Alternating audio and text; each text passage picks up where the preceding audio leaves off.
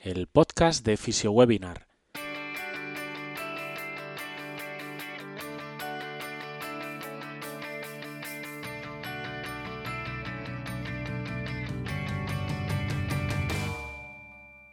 Bienvenidos al podcast de FisioWebinar, un espacio de charlas, entrevistas y actualizaciones para todos los fisioterapeutas.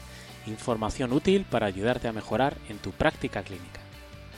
Antes de comenzar, échale un vistazo a nuestra web, fisiowebinar.com, un portal de formación online para fisioterapeutas basado en seminarios online de diferentes contenidos. Accede a la plataforma por tan solo 10 euros al mes.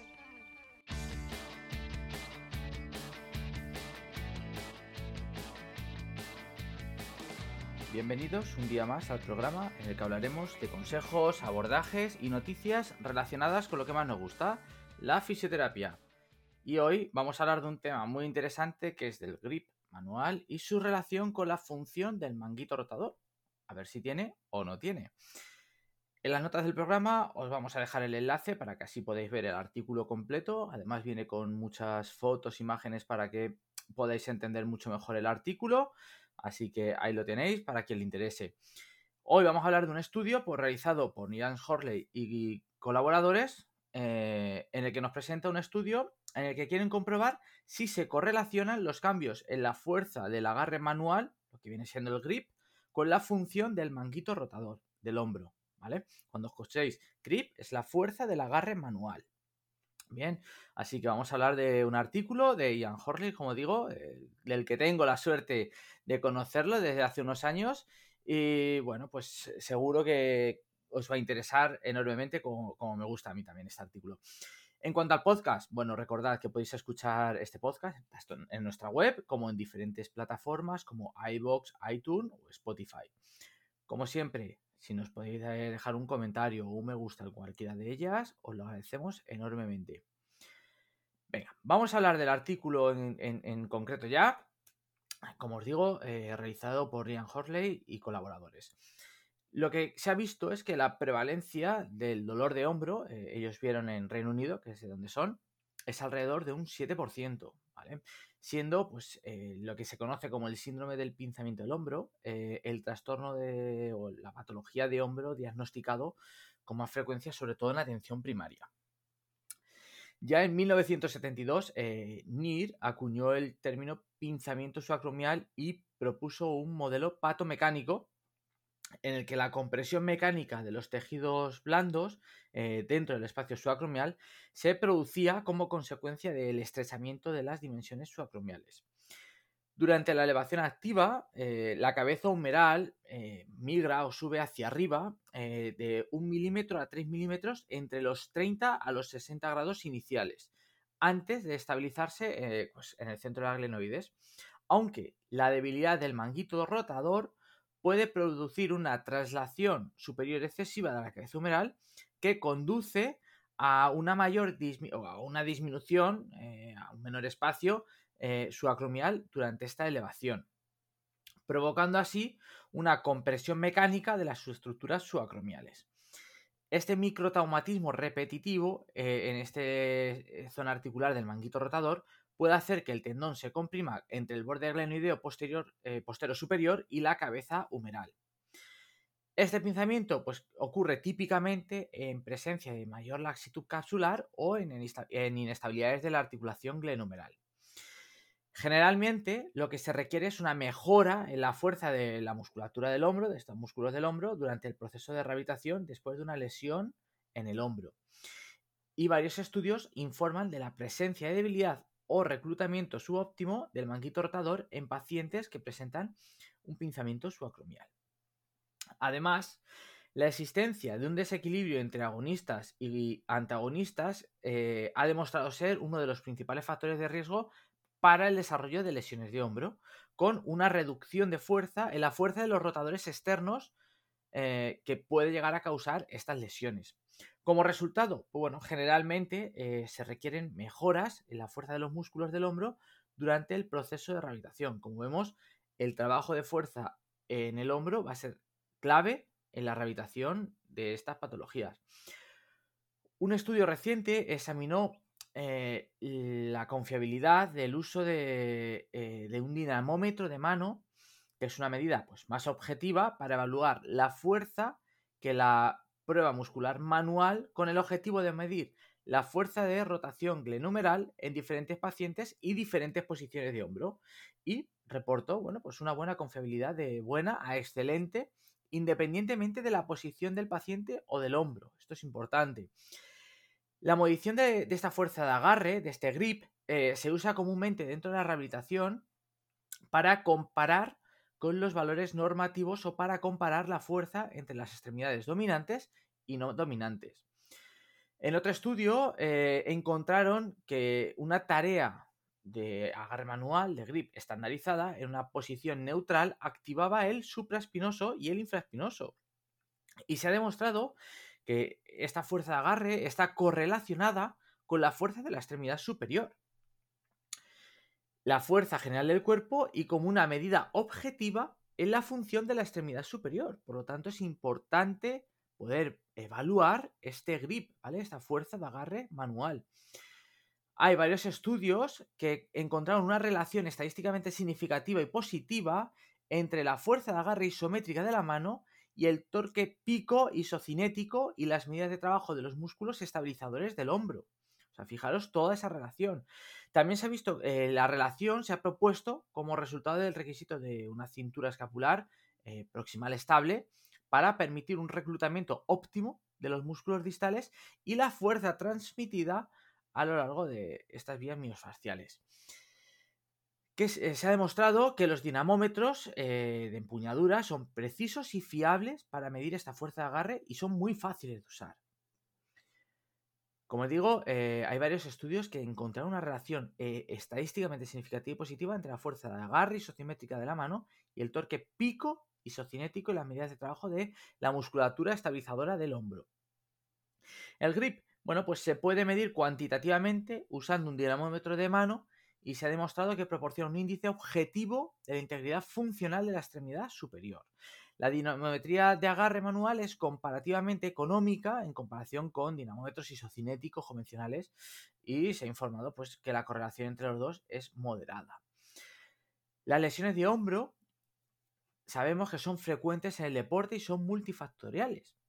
Uno de los mecanismos propuestos para la lesión de hombro es el resultado de la fatiga del manguito rotador que contribuye a esta migración de la cabeza humeral hacia la parte superior durante la elevación del brazo y provoca la compresión de los tejidos blandos en el espacio subacromial durante, este, durante el entrenamiento o durante el deporte. Este estudio tuvo como objetivo evaluar la relación entre la fuerza agarre, el grip, y la fuerza de los músculos rotadores externos del hombro en varias posiciones diferentes del hombro. Si se encuentra una asociación, las mediciones de la fuerza de agarre podrían utilizarse dentro de una sesión de rehabilitación y entrenamiento para monitorear la función del manguito rotador con la posibilidad de reducir la lesión de hombro. Bien. ¿Qué es lo que hicieron?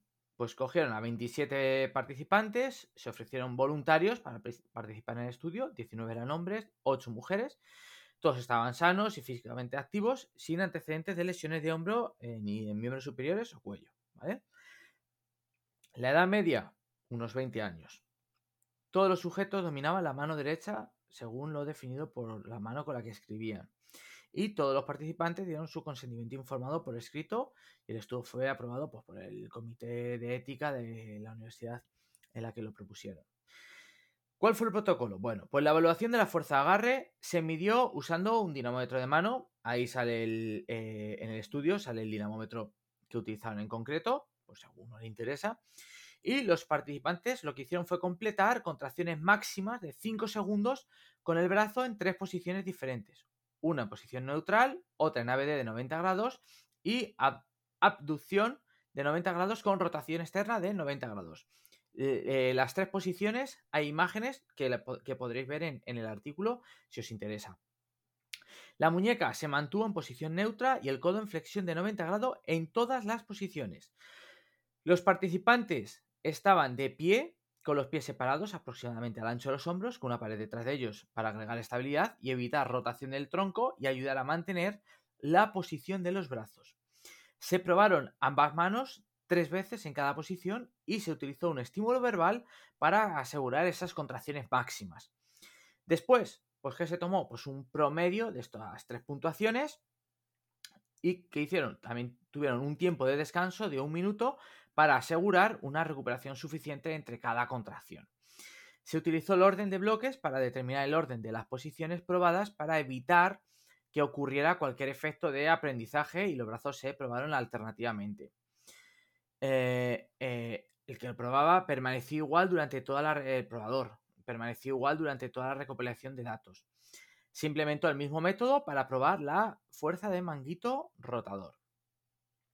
La evaluación de los eh, músculos rotadores del hombro se midió con otro dinamómetro de mano en las mismas tres posiciones de los brazos que las utilizadas en, las pruebas de agarre, estando de pie. En las posiciones neutra y ABD de 90 grados con rotación externa de 90 grados, el dinamómetro se colocó contra una pared para dar estabilidad y dar resistencia para contrarrestar la contracción máxima.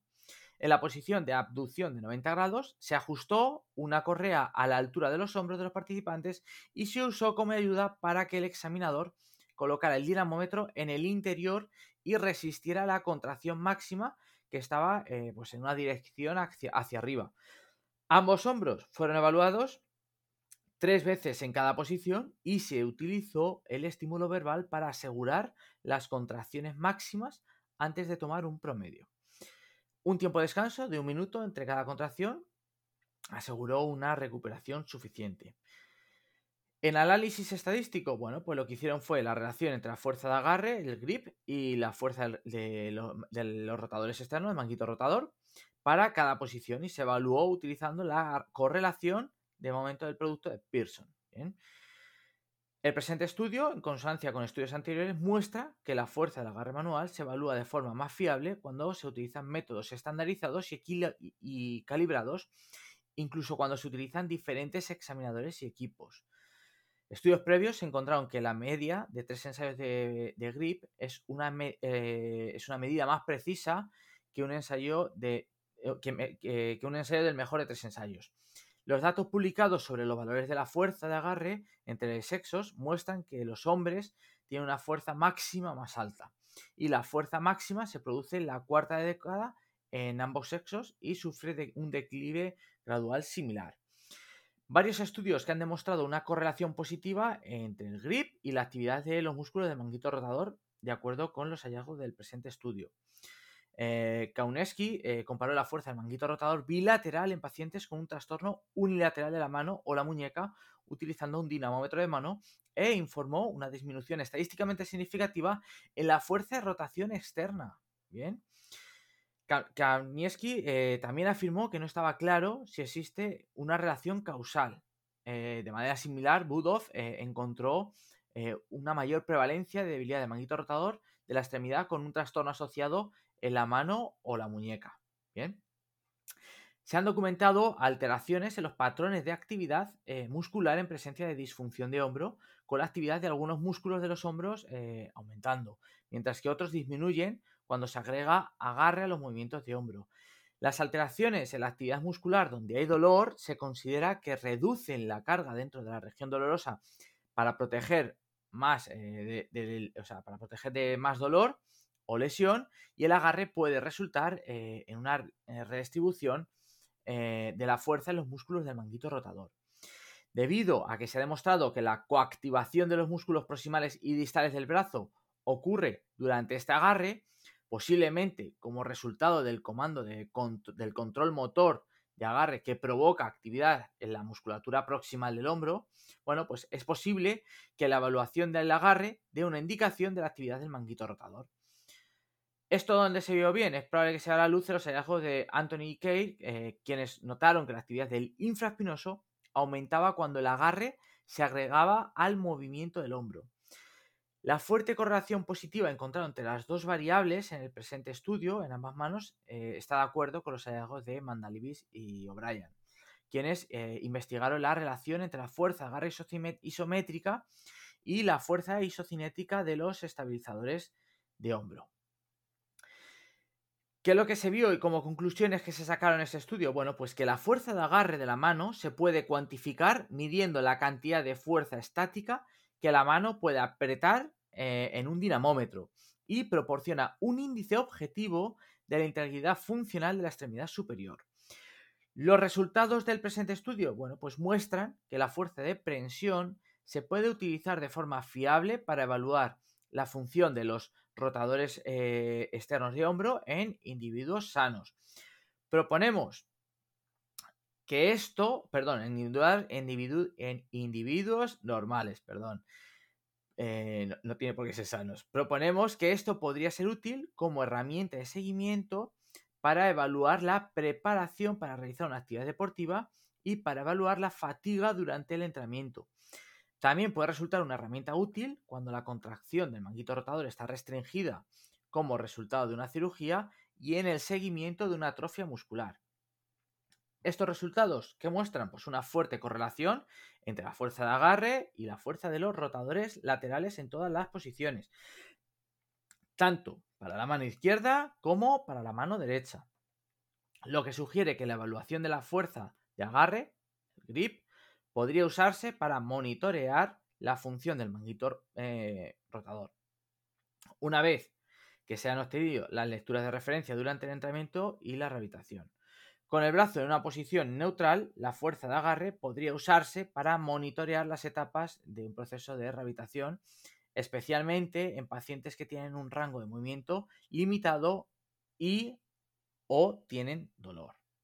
Bien, así que bueno, pues espero que os haya resultado de interés eh, este estudio, que como veis eh, pues es muy interesante, ya que, bueno, pues hablan de algo que a lo mejor no estamos tan acostumbrados y lo que nos posibilita en pacientes, bueno, que tiene esa limitación de hombro o que tiene esa falta de fuerza en el hombro, que podríamos ayudarnos de este grip, este agarre manual, para eh, poder mejorar en la parte proximal del hombro. ¿Vale? Así que, bueno, pues a tenerlo en cuenta con esos pacientes que a lo mejor nos cuesta un poquito más o que no podemos tener ese acceso directo a, la zona más proximal debido a lo mejor a una cirugía o tener cuidado ya que a lo mejor estamos trabajando con una fuerza agarre grande en, la mano y a lo mejor estamos en un periodo tan próximo a una cirugía que no nos interesa a lo mejor meter tanta tensión en la zona del hombro y tener cuidado con eso, ¿vale? a lo mejor pensamos que estamos trabajando la mano, que no estamos trabajando el hombro y eh, estamos provocando quizá que en la zona del hombro estén sucediendo eh, pues ciertas contracciones que a lo mejor no nos estamos eh, dando cuentas de ello. Bien. Lo dicho, espero que os haya gustado, que os haya parecido muy interesante y que si queréis que hablemos de algún tema en concreto, alguna sugerencia o queréis que entrevistemos a alguien, bueno, pues nos enviéis un correo a info.fisiowebinar.com o en las notas del programa nos lo ponéis y nosotros intentamos conseguir eh, ese tema o a esa persona con la que queréis que hablemos. Aprovecho para recordaros que seguimos actualizando la plataforma con nuevos contenidos, eh, con nuevo videoblog, nuevos casos clínicos, nuevo webinar, eh, podcast, por supuesto. Eh, y nada, espero que os haya gustado. Otra semana más, yo, que como mucho me conocéis, David La Fuente, si me buscáis, aparezco siempre en temas de hombro, rodilla, cosas del estilo. Eh, bueno, pues sabéis que me gusta mucho este tema, así que espero que os haya gustado, que os haya eh, aportado eh, cosas de interés y que podéis aplicarlo en vuestro día a día, que al final es de lo que consta esta plataforma que es Fisio. Muchísimas gracias a todos por escucharnos y os esperamos la semana que viene en un nuevo episodio del podcast de Fisio Feliz semana a todos.